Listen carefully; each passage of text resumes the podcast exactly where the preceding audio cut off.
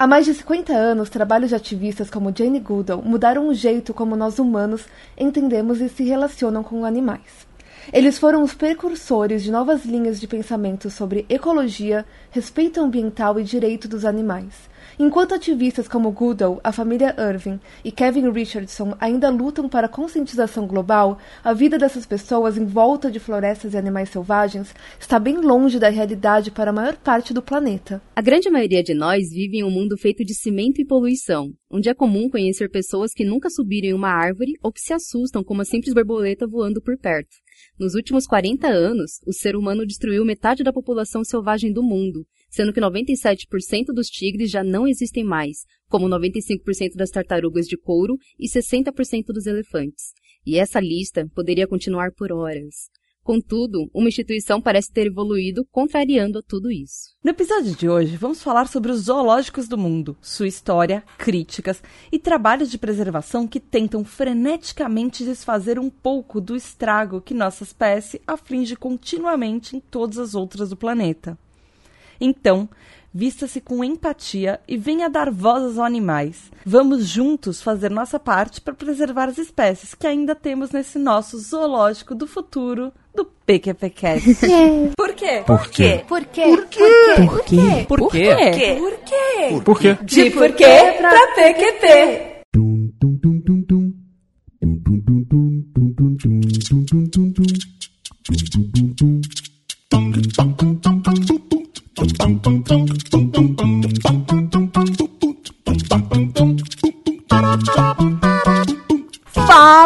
Galerinha PQPquesteira! Começando mais um De Porquê pra PQP, o podcast de ativismo e sociedade que explica os plot twists da vida real. Eu sou a Tata Finoto. Eu sou a Daíse Quintino. E eu sou a Natália Matos. E é isso aí, meus ouvintes! Hoje nós estamos aqui para falar um tema mega, super, hiper importante. Na, sobre o que, que a gente vai falar hoje, Na? Ai. E eu acho que eu ouço barulhos de floresta por perto. Ah, não. Nós vamos falar. Resumidamente, a gente vai falar sobre zoológico. Bem resumidamente. E para isso, nós trouxemos uma especialista, que é a Daíse Quintino. Ela é estudante de biologia, ela é podcaster no As Matildas, ela é feminista e ateia também, e ela trabalhou como educadora ambiental no Zoológico de São Paulo e participou também de debates na Câmara Municipal de São Paulo em 2017 sobre, inclusive, o papel do zoológico no século XXI. Bem-vinda, Daíse! Obrigada, gente! Obrigada mesmo por me convidarem.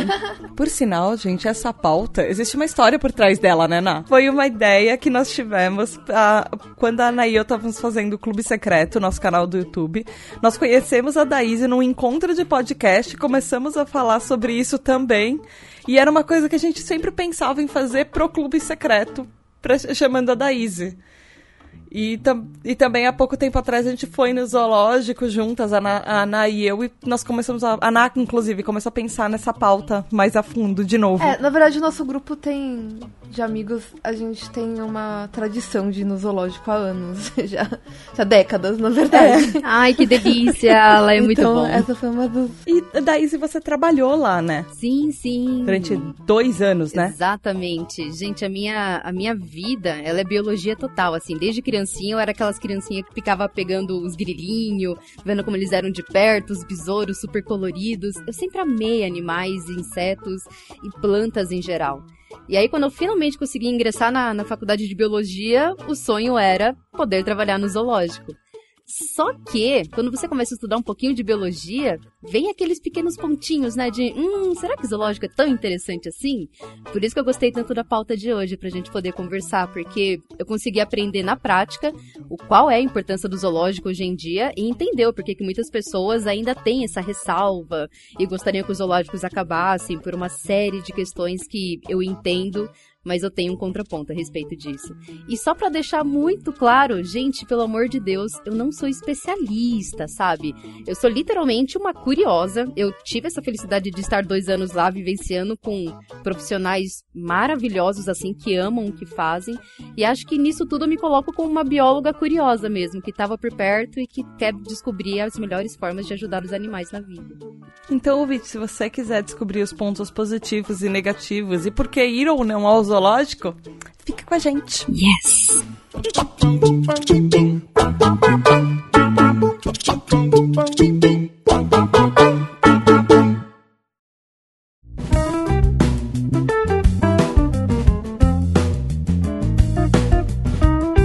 Vamos lá, começando direito isso daqui. Na, Daíse, contem pra gente qual é a definição de zoológico. Zoológico tem uma tendência a ser associado a, a diversos tipos é, de situações diferentes. Então, você tem, você tem desde o zoológico de São Paulo, você tem o zoológico da Inglaterra, que é um dos maiores, é, de Londres, né? É, você, você tem diversos zoológicos que gastam milhões e, e milhões de, de dólares e de dinheiros em geral é, nos habitats dos bichinhos. E você tem também aqueles zoológicos de fundo de quintal que tem muito nos Estados Unidos, por exemplo, que que tem tigre acorrentado, tal, são situações péssimas de animais. Então, tudo isso acaba sendo associado ao nome de zoológico, é uma das coisas que a gente vai conversar, né? Então, é, quando a gente fala em zoológico em si, a gente tem que tomar cuidado porque tem todos os tipos possíveis e é, todo tipo de, de,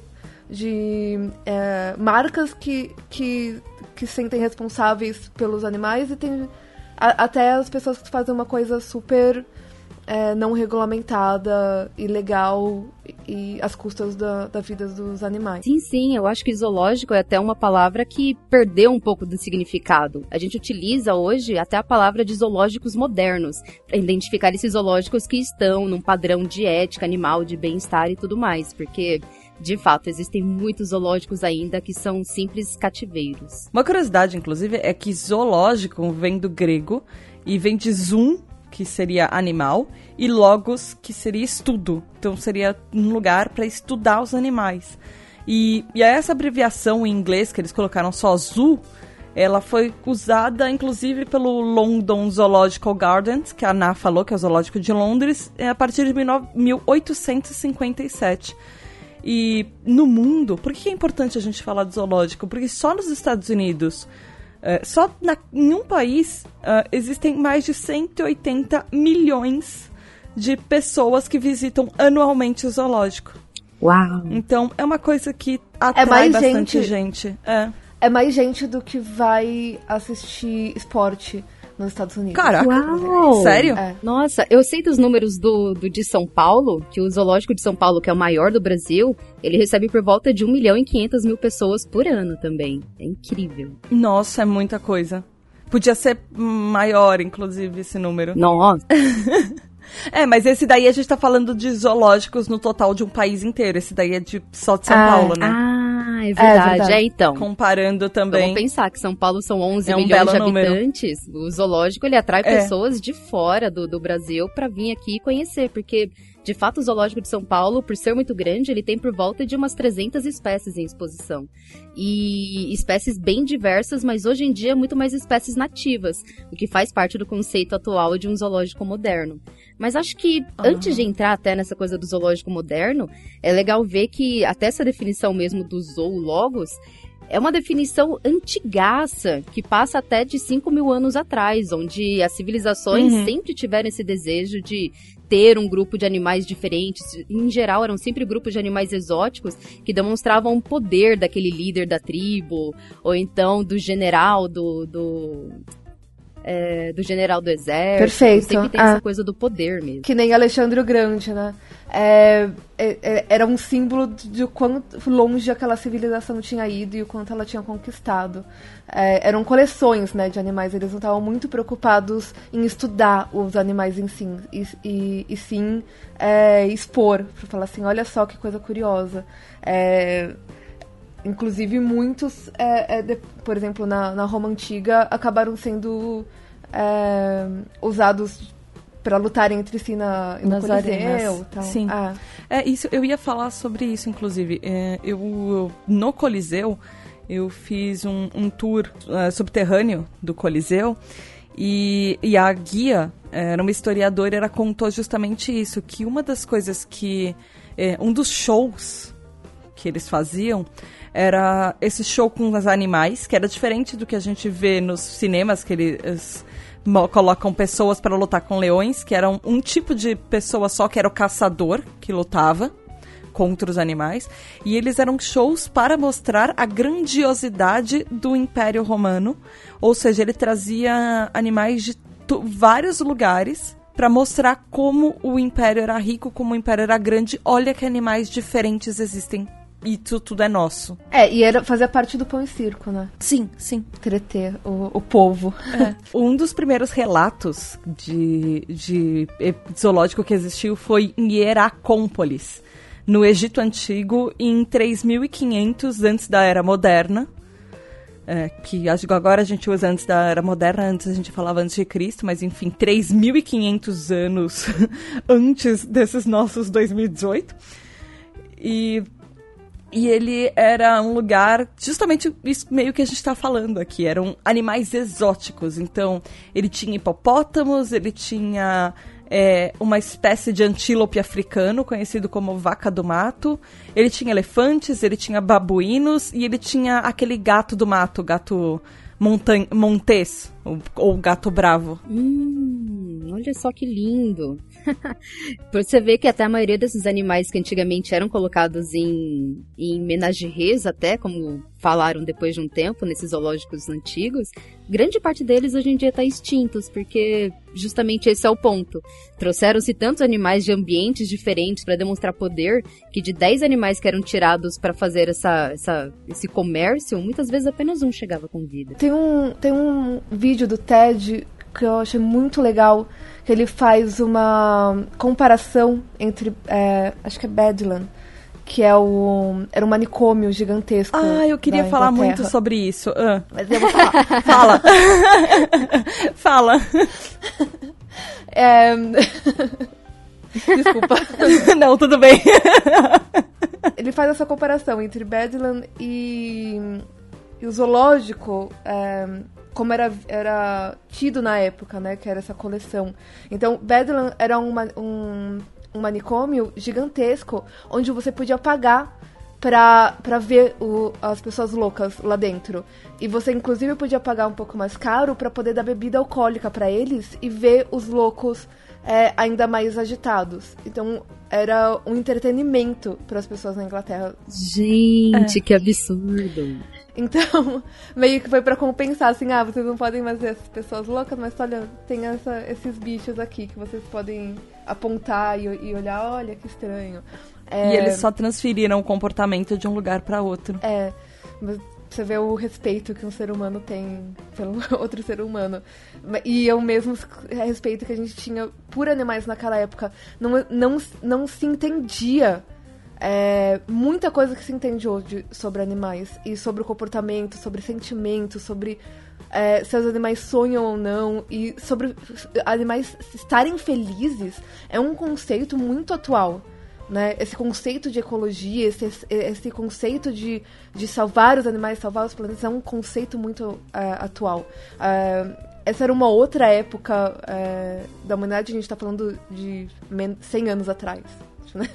Mas a humanidade evoluiu muito desde então. É. Só, é... para só pra fazer um parênteses, né?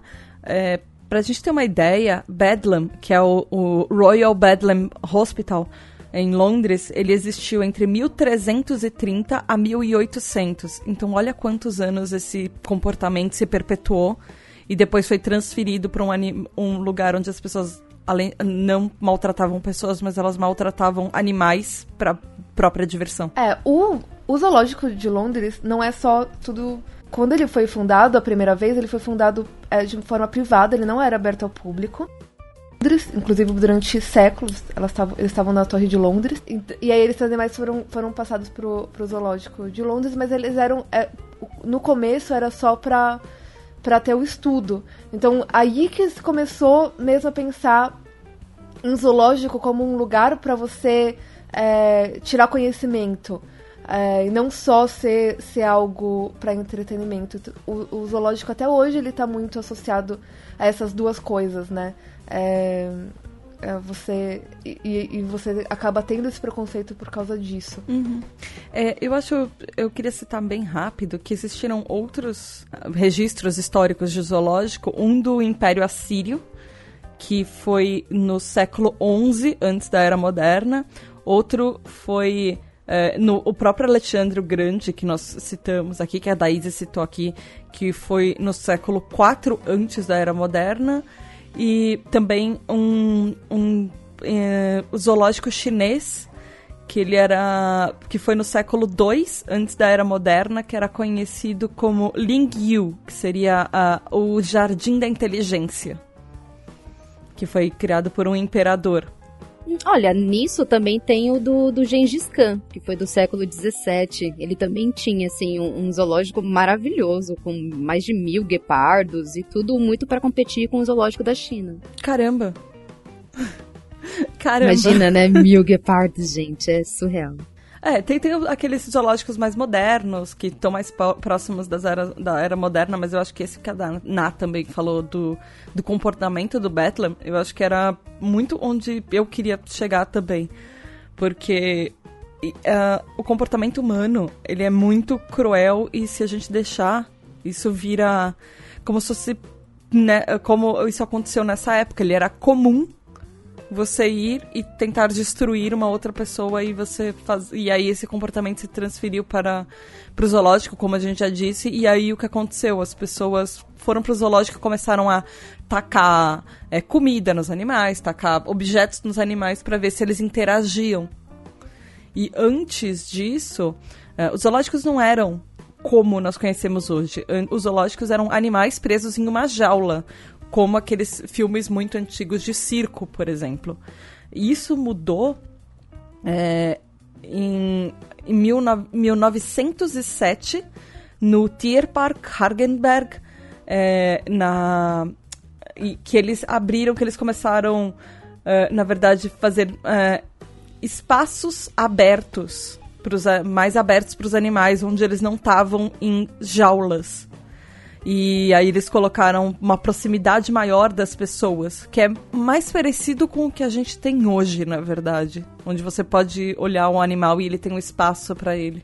Eu só queria fazer um adendo até, antes da gente continuar hum. com essa parte mais moderna, que realmente entre 1500 e 1800 não era nada incomum você ver é, grupos de nativos sendo expostos em zoológicos também. Então era muito fácil você ir no Nossa, zoológico e ver um grupo de indígenas lá sendo expostos também de forma totalmente cruel, assim, como que se realmente... Animalesca. Exato, exato. É, tratando eles como realmente apenas mais um serzinho aí que não tem inteligência e que por isso pode ser exposto. Que não tem alma. Exato, uhum. que é o que a igreja pregou durante tanto tempo, né, de que animais não têm alma, animais não sentem como humanos sentem.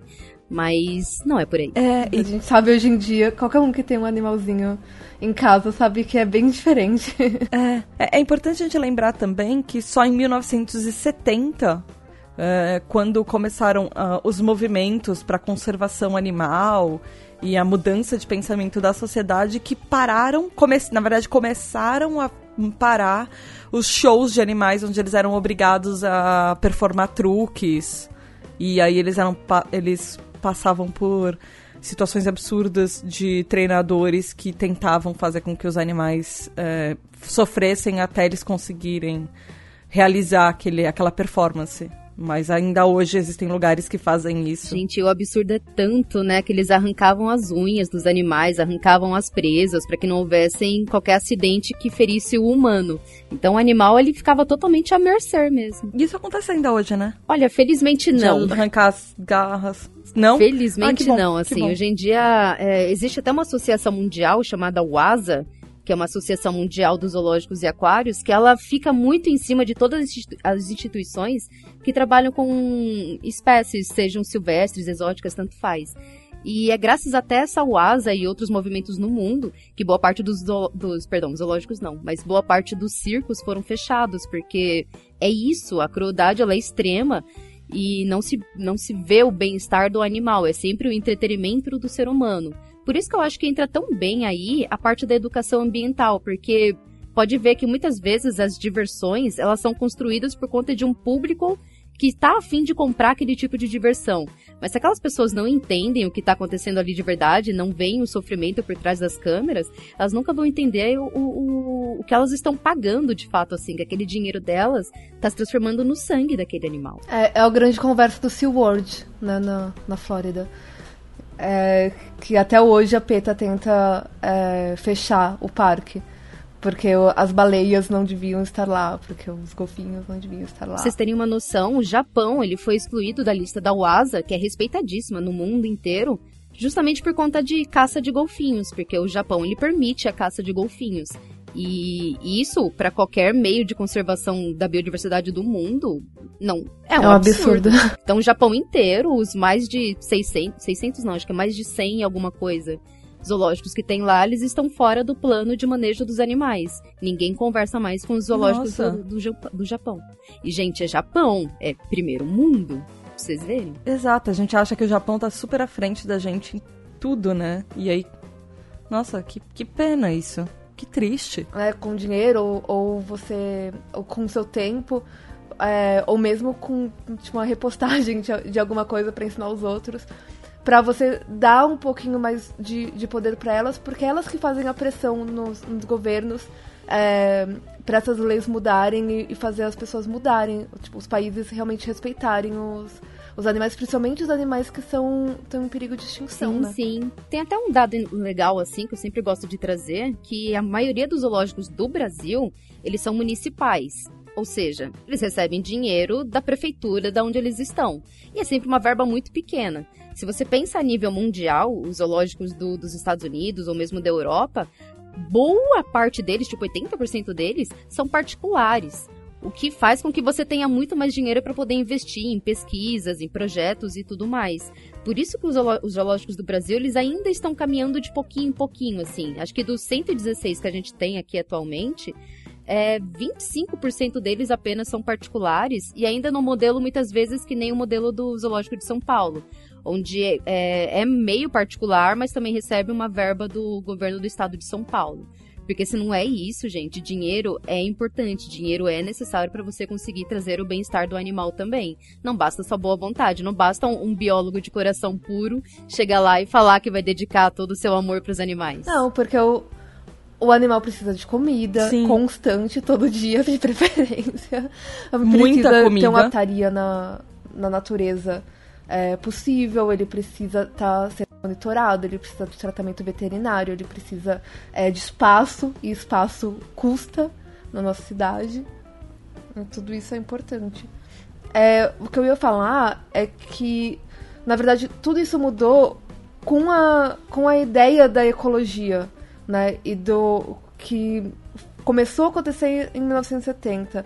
Então, antes disso, poucas pessoas realmente falavam sobre preservar a natureza, né? Ah, sim. Mas a, é, até aí a gente já tinha é, prejudicado e destruído muitas espécies de animais, né? Já, é, em, nos anos 70 já tinham muitas espécies em perigo de extinção ou já tinham sido extintas.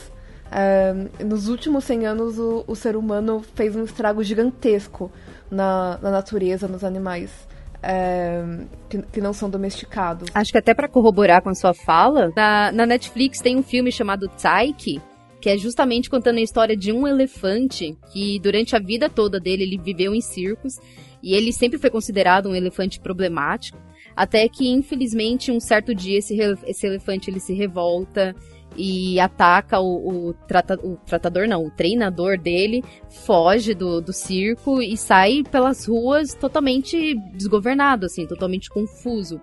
E infelizmente ele acaba sendo morto depois de tudo isso, porque ninguém consegue controlar esse elefante. Mas a culpa não é do elefante, não é? Todo, o filme ele traz justamente todo esse ponto. Como que são a, a criação dos elefantes pro, pro ambiente de circo? No caso, até esse filme ele aconteceu nos anos 90. É um, um, caso real lá de Miami. E de como tudo isso é, corroborou justamente com essa parte da ecologia, da sustentabilidade, do pensar no meio ambiente de uma forma muito melhor. É, vale a pena até trazer também para a conversa aquele livro, A Primavera Silenciosa, da, da Raquel Carson, que ela fala também disso, do abuso de, de DDTs, de agrotóxicos nas plantações que estavam matando os pássaros e que ninguém estava reparando nisso tudo isso eclode justamente nessa época, entre os anos 70 e 90. E é como é, é pensar que se uma criança cai num, num espaço, num fosso de animal, a culpa não é do animal que já estava lá preso. Ai, exatamente. E que o animal não deveria ser morto por causa disso. Nesse caso, não tinha o que fazer. Eles tinham que ter um tranquilizante, na verdade, mas não tinha Exato, fazer. exato. É, só que aí também Mas tem. não precisava matar o animal. Infelizmente, tranquilizante, ele não é que nem nos filmes, onde. Não é automático. Não é. Qualquer tranquilizante, ele pode demorar entre 10 e 30 minutos. E nisso, o animal já fica. É, o animal já vai ficar bravão, assim. Eu, eu concordo muito, assim, aquilo não deveria ter acontecido, do garoto cair no vão. E isso foi um erro, sim, do zoológico. Mas, gente, vocês viram, quem pagou no fim das contas foi, cara, um gorila maravilhoso, uma espécie raríssima Exato. que não vai estar aí mais para processo de reprodução. E isso só nesse caso do, do gorila. Ainda existem outros casos de tigres, por exemplo, onde um cara, acho que ele foi pular o muro do zoológico lá na, ou foi na China, algum lugar assim. Ele não percebeu que aquele muro dava de encontro com o recinto dos tigres. E aí, né, virou história. Infelizmente, esse ser humano acabou falecendo na boquinha de um desses tigres. Só que o tigre ele precisou ser morto porque já que ele, Ele provou, tirou a vida de alguém. Exato, exato. Já que ele matou um ser humano e provavelmente ele ia ficar com esse gosto da carne do humano, seria um risco para os outros tratadores que estariam por perto. Então, infelizmente, aquele tigre teve que ser sacrificado por conta disso. Olha que injusto. A gente acaba falando isso no, no próximo episódio, que vai ser o de indicação, é, falando um pouquinho sobre isso também, de como os animais, eles serem, é, ta- estarem sempre com humanos, é, isso acaba afetando bastante o quanto eles podem ir pra, serem soltos para a natureza, por exemplo, é, e, e depois como garantir a, a segurança dos humanos em volta, né? Porque ele já perdeu completamente a, a, o medo daquele outro bicho. Virou presa, né? É, eu acho interessante pensar que hoje em dia os zoológicos eles são muito mais parecidos com aquele mito, a lenda da Arca de Noé, que eles são um reservatório de animal, só que ele é um reservatório genético. Então, hoje em dia, os zoológicos são responsáveis por não só manter os animais, mas eles coletam material genético é, e diversificado desses animais para que eles possam ajudar a preservar as espécies também. E garantir que a natureza que a gente está destruindo talvez tenha uma chance em um futuro dela se salvar mais para frente. É, tem espécies que só existem dentro de um de jarrinhas de, de conservação de, de material genético dentro de um zoológico. Elas não existem mais Na a não natureza. ser lá. Na natureza. Não, de fato. eu Até fiz um trabalho recentemente falando de espécies de, de animais que, que vieram em extinção no mundo. E depois eu fiz um mais é, focado só nos animais que, que foram extintos no Brasil, tipo, nos últimos 50 anos, assim. E, gente, é assustador, porque, por exemplo, no mundo, espécies lindas como o quagga, que é uma espécie entre cavalo e entre zebra, assim, que ajudava muito a entender como que é a genética dos animais que foram se desenvolvendo, dos quadrúpedes, no caso, que foram se desenvolvendo com o passar do tempo. Esse animalzinho só tem ampola hoje em dia. O tilacine... Sério? Só. Ele, infelizmente, já tá extinto. O, o tilacino eu sei que muita gente conhece porque ele é... Ele é lá da... Da Tasmânia, e aí tem muita gente que acaba até confundindo ele com o próprio demônio da Tasmânia. Mas ele era um cachorro também, assim, um canídeo, na verdade, lindíssimo também, que só existia lá e o último registro dele foi em zoológico. Então também temos o material dele, o material genético dele no zoológico de lá, mas a, a ideia de conseguir trazê-lo à vida de novo ainda é uma ideia distante, mas faz parte dos projetos Não de zoológico, sabe? Que é essa coisa da conservação. Não funciona como o Parque dos Dinossauros, onde você simplesmente cria um animal que só tem o material genético dele. É, não, Não funciona assim. É, foi até o que a galera falou quando acharam um mamute, né? Aquele filhotinho de mamute, de nossa, que legal, agora a gente pode trazer os mamutes à vida. Calma, gente, não, não, Não. é tão simples assim, não é só pegar o material genético do mamutezinho, colocar numa elefante e falar, opa, ok, agora nasça um mamutezinho. É bem mais complicado do que isso. Tem que ver como que vai ser o material genético da própria elefante atual, ver se o elefante africano ou asiático ele é mais próximo da genética do mamute. E isso pode dar muitos e muitos erros.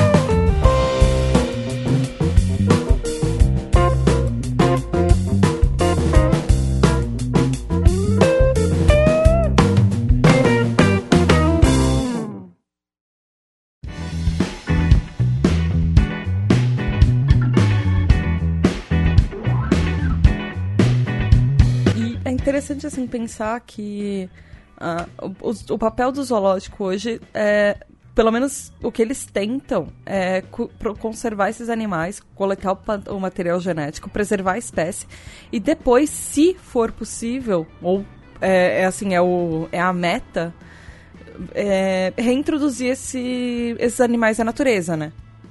É tentar salvar a espécie e reintroduzir a natureza. Tem alguns que, obviamente, não dão para ser reintroduzidos, porque eles viveram é, num ambiente de zoológico e eles não se adaptariam à natureza, mas outros eu, eu sempre gosto de falar dos pilares centrais até do zoológico moderno, que, que são seguidos pelo mundo inteiro, assim. O, o pilar central é justamente esse, a conservação da biodiversidade.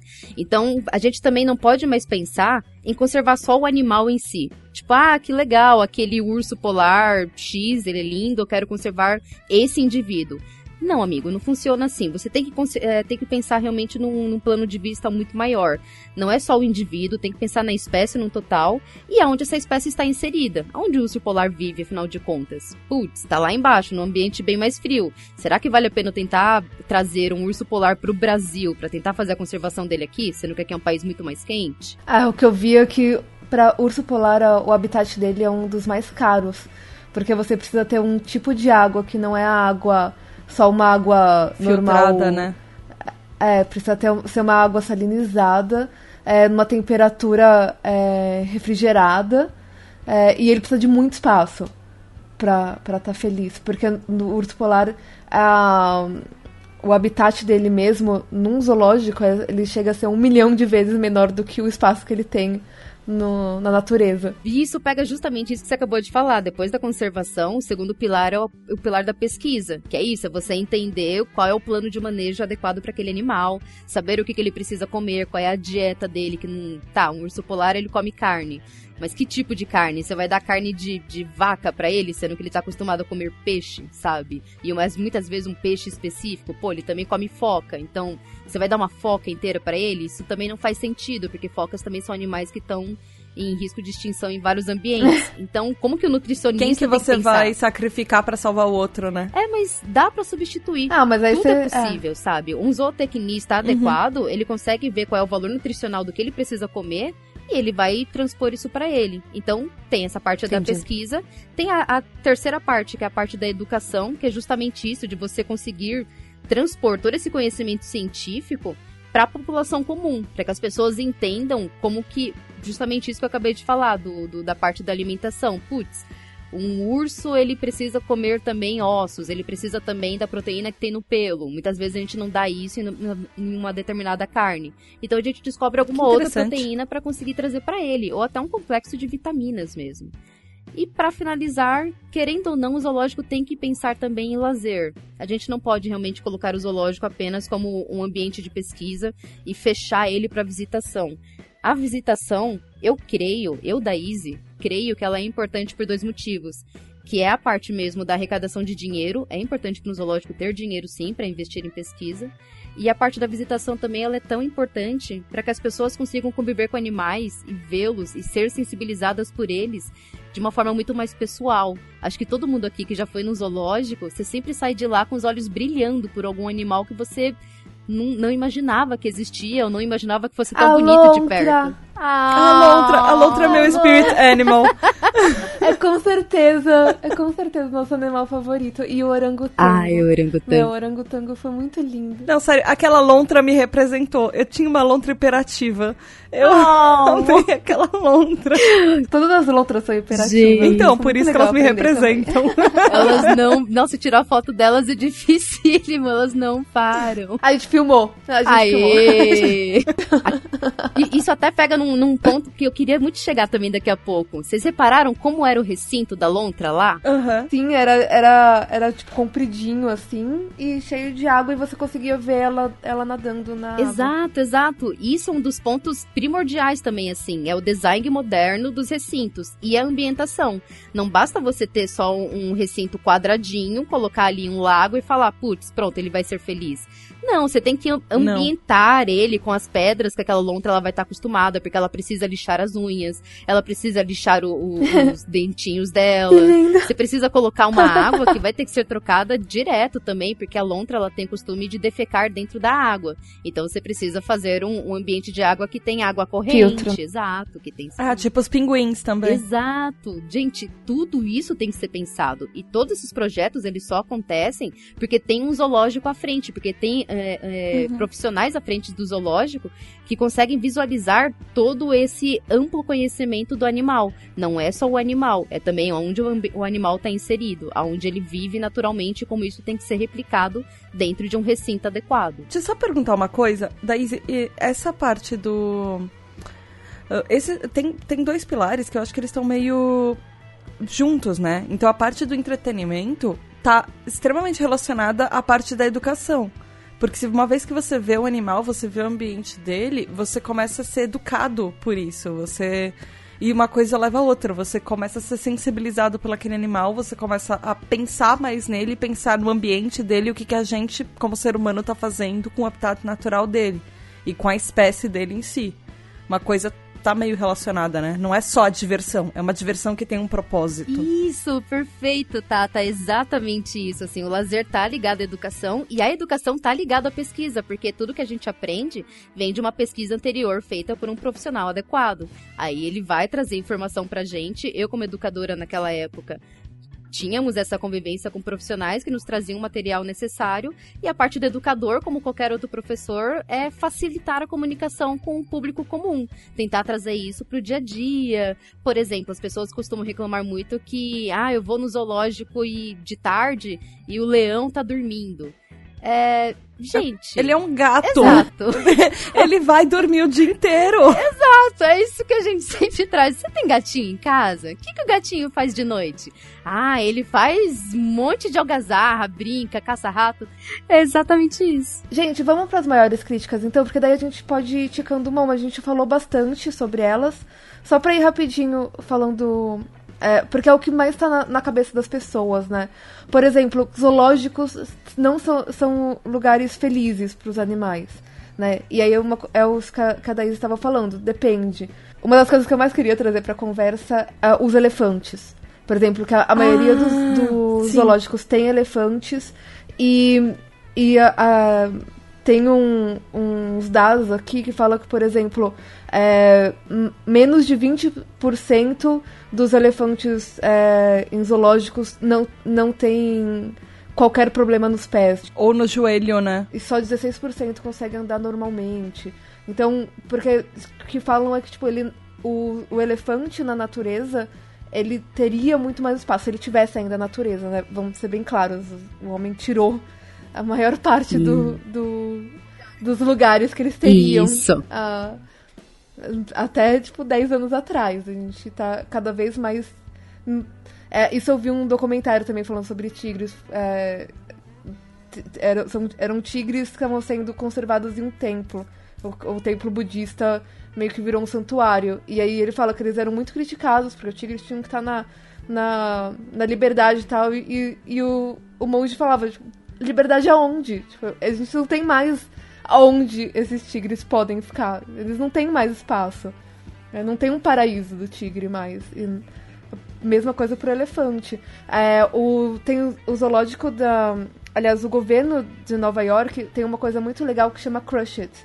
Que eles pegam vários itens é, de marfim e eles, é, sei lá, uma vez por ano, quando eles se reúnem, eles destroem. Então, eles já chegaram a destruir, vai, 8 milhões de dólares, 18 milhões de dólares em, em objetos de marfim.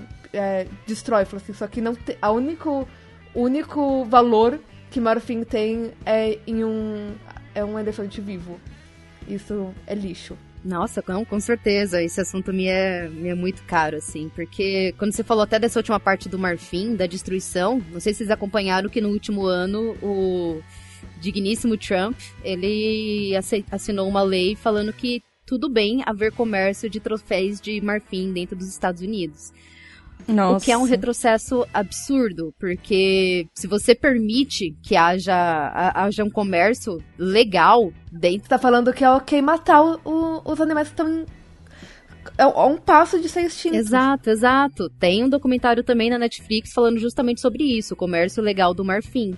Gente, é, a, a, conservação, volta a dizer, a conservação tem que ser pensada num plano gigante e a nível mundial. Não tem como eu permitir o comércio de, de marfim nos Estados Unidos sem pensar no impacto que aquilo vai ter na África, que é o ambiente natural daqueles animais.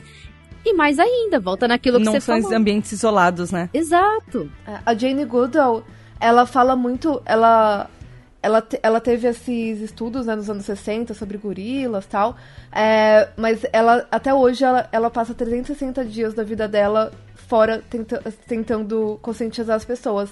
E ela fala que não dá para falar sobre conservação animal se você não falar é, dos problemas políticos que tem em países é, em vários países da África, como Congo, é, e a pobreza que essas pessoas vivem. Porque se você está preocupado em alimentar a sua família, você não está preocupado se o animal está sendo extinto. Você, você quer colocar comida na mesa. Então, se você permite que os, os leões sejam mortos por causa do, dos ossos deles, se os, o, alguém vai, vai usar aquilo para mais opções para a pessoa uh, é, poder ter uma opção de vida mesmo.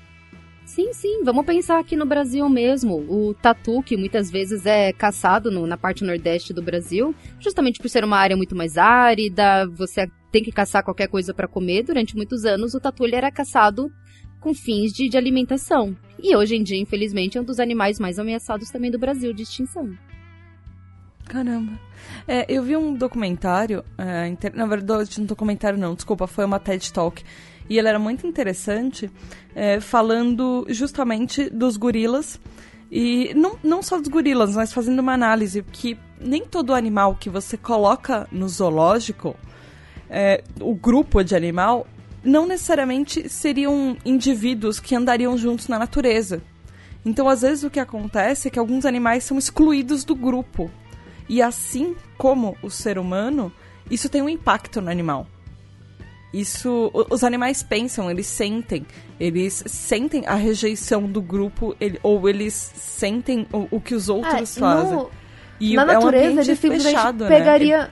É, então, na natureza ele simplesmente pegaria e ia embora e ia tentar achar outro grupo. Um outro grupo. Sozinho. Sim. No, no ambiente fechado ele não tem o que fazer. É, e a, essa falta de escolha que o zoológico dá ao animal é, é, tem um impacto direto no própria personalidade do animal. Então é muito comum é, animais no zoológico terem distúrbios de personalidade e problemas psicológicos. Porque assim, você pensa, ah, ele é um animal. Ele é um animal, mas ok, você pensa ele também, de uma maneira diferente de você. Mas ele tem sentimentos também, ele, ele é um ser vivo. Então você você não o animal não tem escolha no zoológico, ele não tem escolha na hora que ele vai comer, o que ele vai comer, o quanto ele vai andar, o que ele vai fazer. As escolhas dele são extremamente limitadas. E isso afeta o comportamento não só do indivíduo, mas do grupo que está lá também. Sim, mas aí que vem também o plano do, do zoológico moderno. É, quando se... sim, sim, É o enrichment que eles falam, né? O enriquecimento da, da vida do, do animal no habitat. Exato, exato. A gente fala muito dessa coisa de enriquecimento comportamental animal hoje em dia, na esfera de todos os sentidos do animal, desde é, cheiros, toques, convivência contra os animais. Quando você fala em, em zoológico moderno, a ideia é que você possa colocar animais de espécies diferentes juntos até no mesmo ambiente, porque na natureza eles, eles vão estar juntos. E o cheiro uhum. de um uhum. animal diferente, o, o muitas vezes até, sei lá, o xixi de um animal diferente no ambiente daquele animal, instiga ele a ter um comportamento mais natural, a ter um comportamento muito mais próximo da natureza. Então, a gente fala muito, muito mesmo sobre isso hoje em dia, sobre enriquecimento comportamental animal, que tá junto com a parte do design moderno que eu falei e que tá junto com o plano de manejo, porque de fato, não é fácil você simplesmente tirar um animal de um determinado ambiente trazer ele para um, um outro ambiente diferente, um zoológico que seja, e esperar que ele vá se adaptar muito bem, obrigado. Não.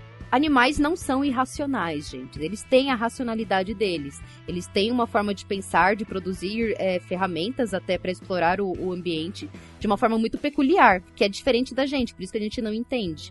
Mas tudo isso, a, par a partir desse, desse programa de enriquecimento do comportamento animal, é observado por um biólogo para entender como que o animal ele interage com aquele ambiente. Por exemplo, até tigres, eles precisam muito ter troncos para eles poderem é, não é, não é lixar as unhas. Afiar as unhas? Não, não é. Eles cravam as unhas nesse, nesses troncos para demarcar território. Libera estresse. Ah, ah para demarcar território. Porque muitas vezes naquele mesmo recinto, você pode trocar os animais por vezes. Assim, existem recintos modernos nos Estados Unidos onde em um dia você deixa o tigre andando, no outro dia você deixa, sei lá, um grupo de porcos selvagens andando. E aí os porcos eles vão sentir o cheiro do tigre. Isso vai gerar sim um certo nível de estresse, mas não é um estresse negativo. É um estresse necessário para a sobrevivência daquele animal, porque na natureza ele passaria por aquilo também. Então aquilo ajuda com que o grupo dos porquinhos fiquem mais unidos, é, percebam formas de como se proteger em grupo, porque isso é possível. Ah, que lindo! E, ah, que legal. e se camuflar se necessário. E aí quando o tigre volta naquele recinto no outro dia, ele vai ter o cheiro dos porcos para instigar ele, ele vai cavar o recinto, ele vai muitas vezes explorar muito mais o recinto do que ele exploraria se não tivesse nenhum outro cheiro diferente. A, a, o marido da Ana chama, um, a, quando a gente foi no zoológico, ele chama de tartaruguinha de boinha.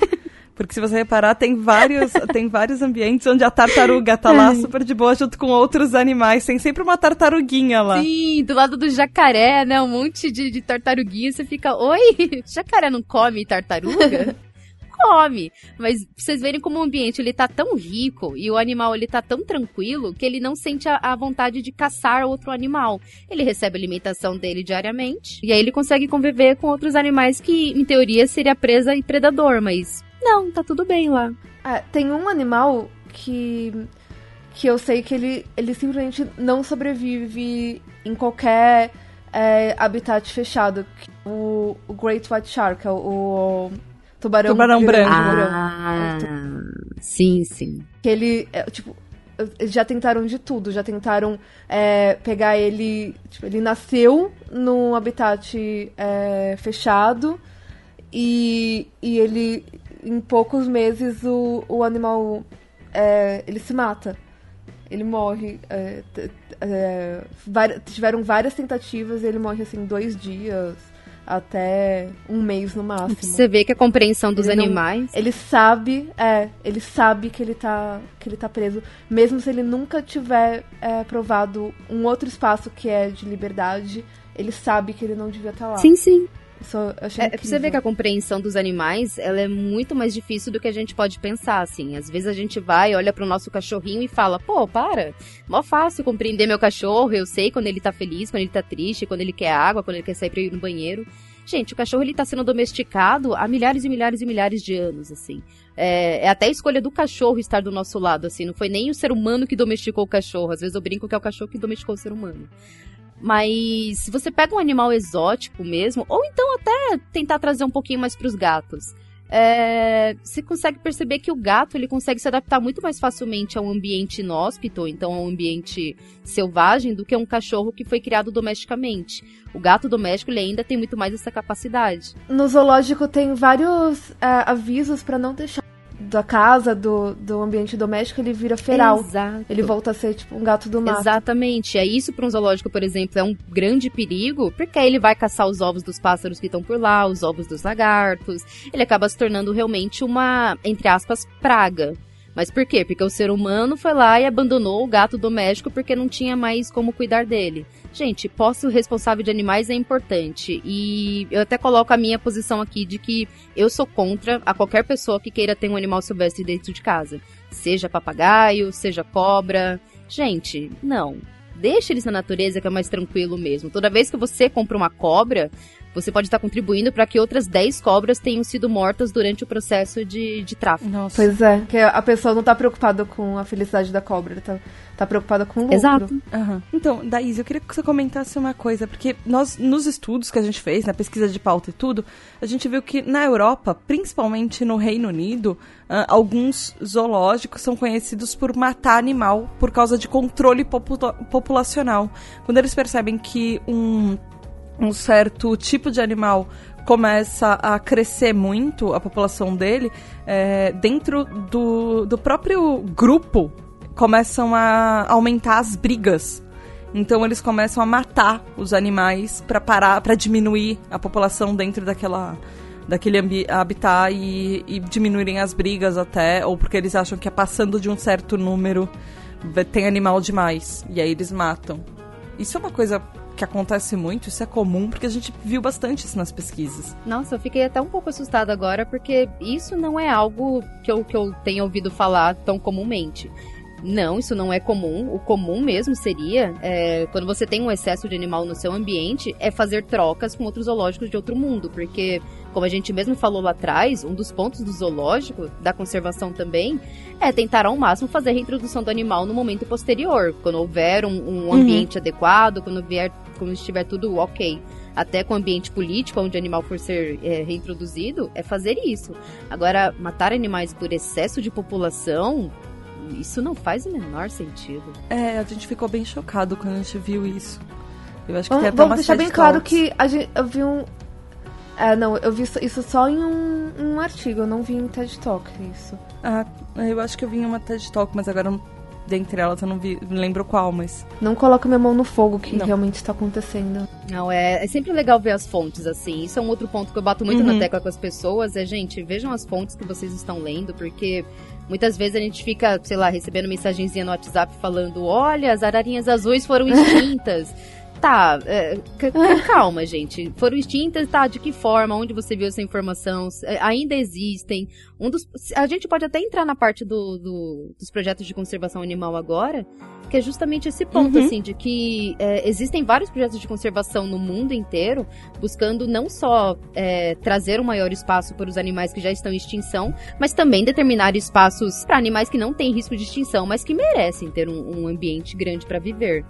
Quando a gente pega a parte da ararinha azul, por exemplo, que foi tão bem representada lá naquele aquele filmezinho bonitinho do Rio. Ah, o Rio é muito fofo. É. é. a ararinha azul, de fato, ela é lindíssima e ela é considerada extinta na natureza porque não se tem mais registros dela a olho nu. Algumas pessoas comentam que veem ela na natureza uma vez ou outra, mas ainda assim é uma coisa muito incerta. É tipo, você olhar pro céu, ver um pássaro azul voando, você não sabe se é uma arara azul grande, se é uma arara azul pequenininha. Existem vários outros a, a outras aves são de coloração azul. E aí, graças até a um criadouro de, de pássaros lá na Europa, que o Brasil conseguiu receber, se eu não me engano, foi nesse ano, foi no ano passado, um número de 50 indivíduos de ararinha azul para trabalhar um projeto de conservação para a gente começar a fazer a, a, reintrodução a partir de março de 2019. Então, olha que maravilha. Que legal. E nisso a gente não que pode legal. só pensar em soltar a ararinha. Você tem que pensar, putz, o que, que essa ararinha come? Qual é a alimentação principal dela? Porque, é, né, acho que muitas pessoas não sabem, mas nem toda arara come girassol. E que lugar realmente vai ser. Ela vai estar protegida, né? Não adianta soltar perto de lugares onde ela vai vai, vai ser extinta de Exato, novo. Exato, então vocês veem como é complexo. Para você conseguir colocar um animal na natureza de novo, você tem que garantir que, primeiro, aquele espaço ele é adequado, que as pessoas ao redor entendem qual é a importância daquele animal, porque aí, geralmente, quem é que vai lutar contra o tráfico não é o policial ambiental. Quem luta de verdade contra o tráfico é o consumidor que não vai comprar e são as pessoas que moram ao redor. Porque é aquilo que a gente falou do elefante lá atrás. Muitas vezes, quem tem pouca grana vai querer trabalhar de uma forma ilegal também para conseguir o mínimo de dinheiro para sobreviver. Então, pô, se é. eu consigo vender uma arara por, um, por 1.500 reais e eu tenho que trabalhar durante um mês inteiro para conseguir 1.500 reais, vale mais a pena eu querer pegar uma arara. Eu vi uns casos super bonitinhos, é, justamente falando disso, numa TED Talk de conservação, desse trabalho de conservação dos zoológicos é, do trabalho, inclusive, do Zoológico de Toronto.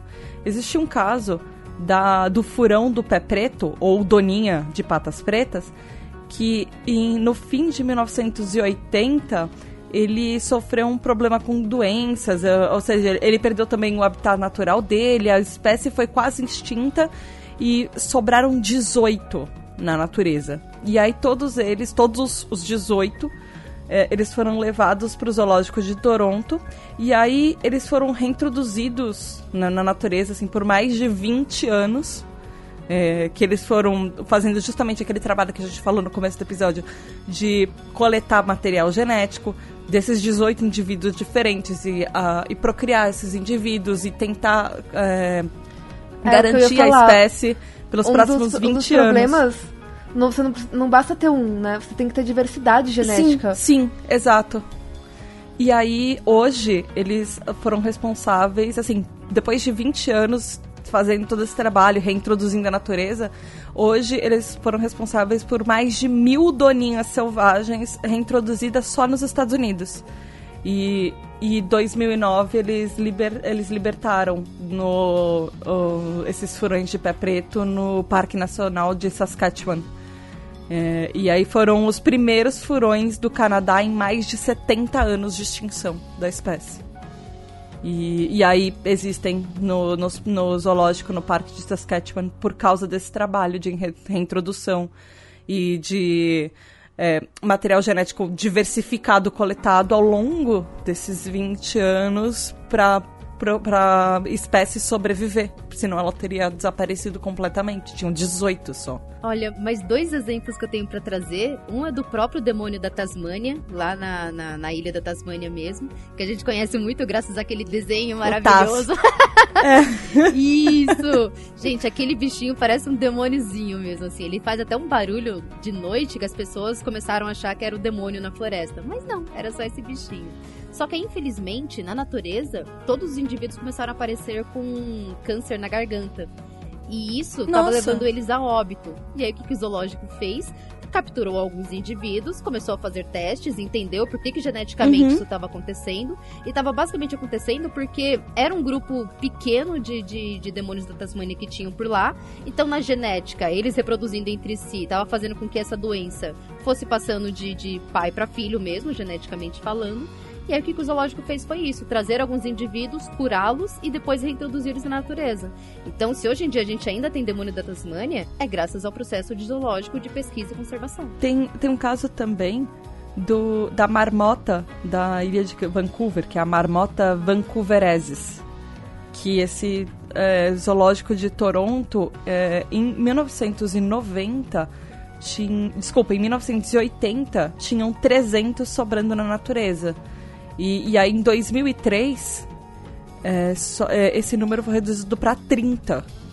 E aí depois que é, o zoológico de Toronto pegou esses animais da natureza, eles conseguiram em menos de 15 anos é, aumentar esse número de 30 para 300 de novo reintroduzi-los na natureza. E aí eles criaram o programa de recuperação das marmotas da ilha de Vancouver, no Zoológico de Toronto, e estão fazendo esse progresso ao longo dos anos também. Ai, que lindo! Canadá tá indo muito bem. Não, ó, vou falar do Brasil de novo. Tem um caso é, maravilhoso então eu no Brasil. outro caso.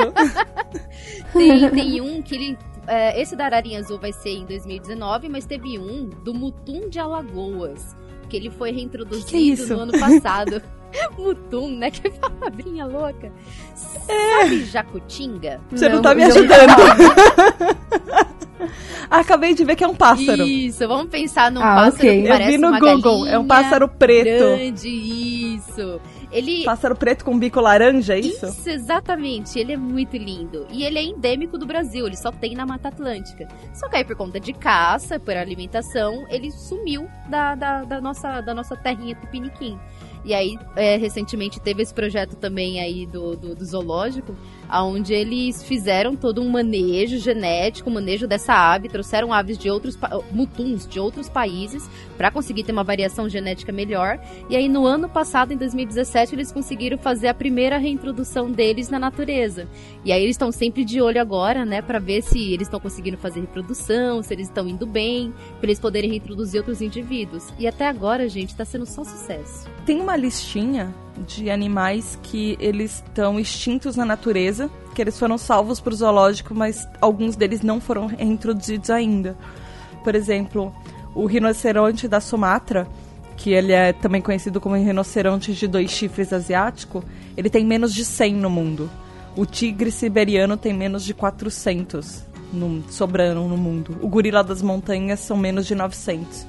E aí tem os lêmures de Madagascar, tem, por exemplo, o lobo vermelho, o, o Oryx da Arábia. Tem vários. É uma lista gigante, assim, o Condor da Califórnia. Existem muitos e muitos bichos que eles estão super quase extintos e alguns deles só existem em zoológicos. Aí que eu conservação. é nesse momento que eu bato aquela crítica que as pessoas falam tanto de ah, por que, que os animais têm que estar no zoológico? Eles deveriam estar na natureza, livres, leves, soltos, vivendo bem.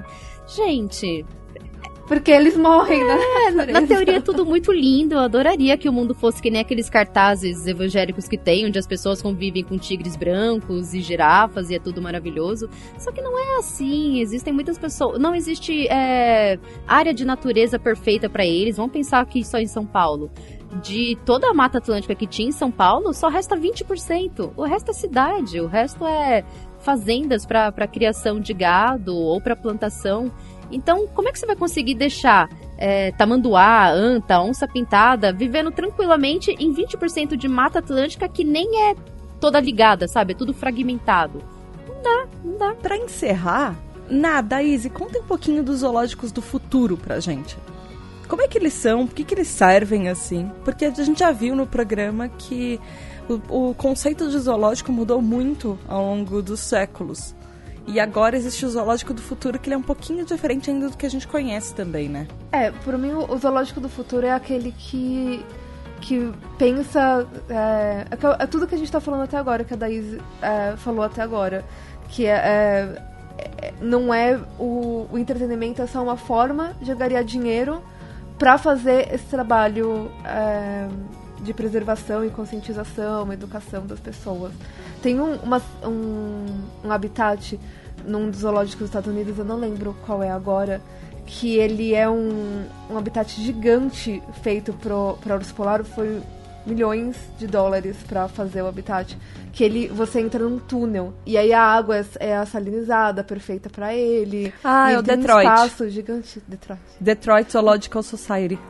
Isso para mim, eu penso em zoológico futuro, eu penso nele e o zoológico da Austrália, dos Irvings, que tem a família morando dentro, no meio do zoológico. É, os tigres são literalmente vizinhos deles, os jacarés do outro lado. E eles acordam com os, os bichos é, fazendo barulho, já querendo ser alimentados, não tem Tipo, não tem nem dia da semana. Todos os dias é dia de levantar para alimentar o, os bichos. E é, eles levam aquela herança, aquela herança do Tier Park é, do Hangenbeck. Eu, eu falo, fico até com os olhinhos de apaixonado aqui, tipo, ai, que lindo. Porque é isso, assim, zoológicos modernos, eles estão começando a ser construídos desde já. Como eu disse, existem várias associações. Eu, eu falei da UASA e eu gosto muito da UASA, mas aqui no, no Brasil também tem a SZB, que é uma Sociedade dos Zoológicos Brasileiros. É, todas essas associações elas estão aqui para dar suporte, tanto administrativo como, como de conservação mesmo, para os zoológicos que querem levar o bem-estar animal e a ética a sério. Para mim, o zoológico ele tem que colocar os animais em primeiro plano o ser humano, lógico, ele é importante, a gente precisa ter esse espaço para conhecer os animais, para estudar e ter as pesquisas, mas em primeiro plano é o bem-estar animal, porque a gente tem que lembrar que muitas vezes a maioria dos animais que estão lá, eles têm uma história de circo, que é uma história super bruta, super complicada. Tem muitos animais que nunca tiveram realmente a chance de conhecer o que é a natureza de fato. Como muitas vezes nós seres humanos somos, assim. Eu só fui conhecer a praia aos 10 anos de idade.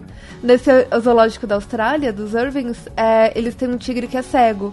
Então ele jamais sobreviveria na, na, na selva. Né? Exato. Né? Aqui até em São Paulo a gente tem os setas e o CRAS, que é, são justamente ambientes onde, bom, se você viu algum animal machucado na estrada, ou se você tem um animal que não está legalizado e você quer entregá-lo por livre e espontânea vontade, você pode levar nesses centros de triagens que eles vão avaliar o animal, trazer o bem-estar para ele de, de novo, e de duas uma, ou ele vai para reintrodução, ou ele vai para ambientes de projeto de conservação, porque por mais que um animal que, sei lá, não tenha uma pata, por exemplo, ele não sobreviva bem na natureza, dentro de um ambiente de projeto de conservação, ele pode reproduzir e ele pode trazer bons frutos para esse projeto. Tem bons casos de lobos guarás aqui no Brasil até, onde esse caso de uma lobo guará, que ela não tem a pata da frente, ela estava super apática, ela perdeu a pata porque um caçador atirou nela e aí ela infelizmente teve, tiveram que amputar a patinha dela. Mas no projeto de conservação, ela conseguiu ter filhotinhos e tem essa ideia de que os netinhos dela poderão ir para a natureza novamente. Tem uma parte muito cruel, muito bruta e muito difícil de lidar. E tem uma parte que faz valer tudo a pena, né? Tipo, tem uma parte que é é por isso que a, a crueldade que a gente tá é falando complicada. sobre isso. A crueldade É. humana ela é bem complicada, mas quando você vê que tem muita gente aí querendo fazer o mundo valer a pena, aí a gente a gente vai na paz. É uma coisa que a gente falou, eu falei no meio, mas ficou um pouquinho perdido, que é, tá, agora eu sei de tudo isso, como que eu posso ajudar? E todo mundo pode ajudar fazendo três coisas, que é todo mundo tem dinheiro, que pode, pode doar e ajudar essas instituições, é, é, ajudar esse ativismo. É, você pode doar seu tempo, você pode. Muitos desses lugares você pode se voluntariar para cuidar dos animais, para ajudar na, na, na parte é, do dia a dia da para cuidar dos animais. E você pode a- ajudar com a, com a educação, com a conscientização. Então, divulgar essas informações todas para a próxima pessoa, porque as crianças estão se desenvolvendo, que vão, vão optar ou não por ser biólogo e, e, hum, eles ainda têm um caminho para seguir. E eles podem seguir um caminho que, que vai levar para a gente ter um, um mundo. É uma cadeia, né? Se a gente perde. Tem, tem a gente falou de vários animais fofinhos, mas é, tem muita conservação de besouros, de, de insetos, Ah, de sim, sapos. de animais que porque- ninguém liga, assim, entre aspas. E que são importantes. Porque tudo isso tem um balanço. A, a gente vive numa harmonia muito precária pra existir vida. E. e vo- você se, se educar e ir atrás pra ajudar é, essas instituições é, é tudo, assim. Vale muito a pena. E às vezes são coisas simples que você pode fazer pra ajudar. do Tipo, mesmo que você tenha medo de lagartixa, não mata a lagartixa. Ela pode não ter uma exposição de lagartixa no zoológico, mas ela continua sendo um animal, uma espécie, ela tem uma importância na natureza. É, você pode. ah, se você tem. Você gosta de comprar água quando você sai, ou quando você, você acha que você vai sair durante muito tempo e você vai sentir sede, leva um cantilzinho, não precisa, evita comprar a garrafa plástica.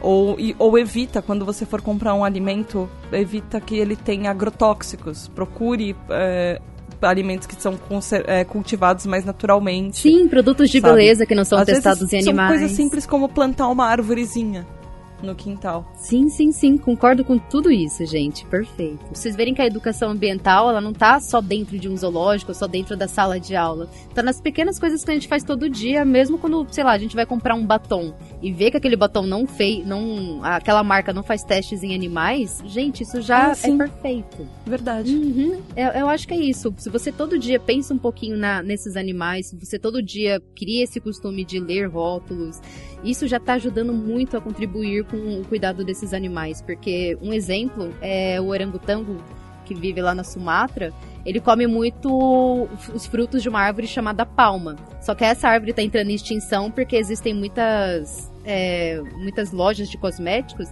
que utilizam o óleo da palma para poder fazer perfumes e tudo mais. Então, se você quer contribuir com a conservação do orangotango, não consuma itens que façam compre. use da- do óleo de palma. Olha só. É bem complexo, né? Muito, gente, muito. Mas, ai, conversando a gente aprende. E é isso mesmo, conversem mais, leiam as coisas. Não confiem também em qualquer coisa que aparece na internet. É, E apoiem projetos. Como a gente viu, né? Que, É, apoiem projetos de conservação da natureza ou quando tiver um plebiscito, por exemplo, para deixar que as pessoas acabem com a nossa Amazônia, deixar que permitir a caça de animais dentro do nosso território, vota contra.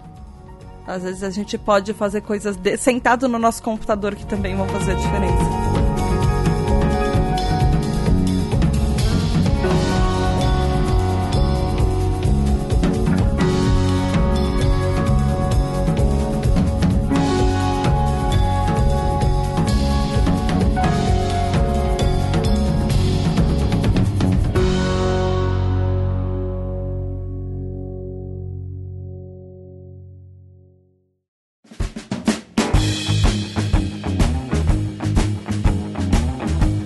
Então foi isso, meu ouvinte. Se você vai ajudar a conservar as doninhas enquanto procura marcas que não agridem os animais e não acabam com o alimento dos gorilas, deixa a gente saber. Como é que faz, né? Você pode mandar e-mail para pqp@pqpcast.com ou você vai lá no Facebook na página de Porquê para PQP ou no grupo Ouvintes do PQPcast lá no Facebook também. Ou você pode ir no Twitter no arroba underline PQPcast ou no Instagram no arroba PQPcast. Daisy, muito, muito, muito obrigada. Foi lindo, foi maravilhoso. Oh. De verdade. foi incrível. Que bom, eu tô muito Você deu feliz. uma aula pra gente. Ai, gente, imagina, eu tô felizaça disso ter dado certo. Sério, é, Nossa, é gente... muito legal. Adoro falar de bichinhos. Ah. Não, e, e você participar te, foi, fez toda a diferença. Obrigada mesmo. Sim. Ai, gente, Sim, quando a gente total. fala com, com amor sobre aquilo que a gente ama, não tem como, né? É tudo perfeito. Deixa seus contatos pra gente, como é que faz pra te encontrar, na podosfera, fora da podosfera. Hum. Como é que faz pra falar com você? Verdade. Gente, na podosfera eu ainda tô galgando um lugar ao sol, tô vendo aí aonde eu me encaixo, então vira e mexe eu sempre tô participando de alguns podcasts. Eu tô junto com as Matildas também, ajudando a Grécia e a Ioli com, com as redes sociais, elas são maravilhosas também. Mas vocês também conseguem me achar sempre no Twitter, com arroba VixiEasy. É facinho de me achar lá, eu tô sempre tweetando com a galera. E eu tenho meus blogs também. Eu tenho meu blog de escrita, que é daisyquintino.wordpress.com e tem o meu blog de fotos, porque eu amo fotos e vocês vão ver que tem muita foto de bichinho maravilhoso lá. Tem um ensaio de gatos que, nossa, eu, eu acho que gato é o bicho mais fotogênico que existe, gente. É lindo. Perdemos a Natália Tata nesse momento. Tchau, gente. Ah, Até semana que vem. Eu tenho fotos de gato pra ver no. Oh, eu sei. Adoro. E é isso, gente. E daí, Zé? A tradição aqui no PQP Cash é mandar alguém ou alguma coisa pro PQP no fim de cada episódio. Por favor, faça as honras. Ai, meu Deus do céu. Olha, eu tava querendo mandar o meu técnico de informática por PQP, porque essa semana deu tanto trabalho conseguir dar jeito nesse computador. E quando não era computador, era internet. Daí depois foi teclado que parou de funcionar. Ufa! Cansei. Agora pelo menos deu certo agora, né? Amém. Ufa. Esperamos. Sim. Não, e você? Eu quero mandar pro PQP políticos que aprovam leis que, obviamente, vão beneficiar é, só os bolsos deles ou os bolsos de quem tá apoiando a política deles. não vai beneficiar o mundo, nem os animais, nem ninguém. E tem uma mente tão pequena que não entende que uma coisa tá afetando a outra. E que afeta nós mesmos, né? No futuro. Não, e que afeta eles. Também. Eles estão se suicidando fazendo essas, essas leis. Essa é a palavra. Você acabou de roubar o meu, sabia? Ah. não, então, já que eu não posso, já que a Natália mandou esse pra PQP por mim, eu, eu quero mandar uh, pra PQP as pessoas que, que inventam é, produtos, remédios que dependem de alguma espécie de animal e eles acabam é, sendo agredidos e quase entrando em extinção por causa disso. Tipo, nos anos 90, que tem aquele remédio milagroso de barbatana de tubarão que as pessoas compraram aos montes e os tubarões foram extremamente ameaçados de extinção. Anos 90, isso. E todas as pessoas que continuam fazendo isso, ou por exemplo, matando matando o elefante para diversão e matando o leão para caça, porque acha que é legal ter um troféu em casa. É, esses, esses que fazem por diversão, eles, eles não têm nem que ir pra PQP, eles têm que ir pro inferno mesmo. É, não, eles têm um lugar guardado em um círculo ah, do inferno especial. só pra eles. eles vão ser caçados. Enfim. é isso aí, galera. Beijo da Tata. Até semana que vem. Tchau. Tchau. Tchau.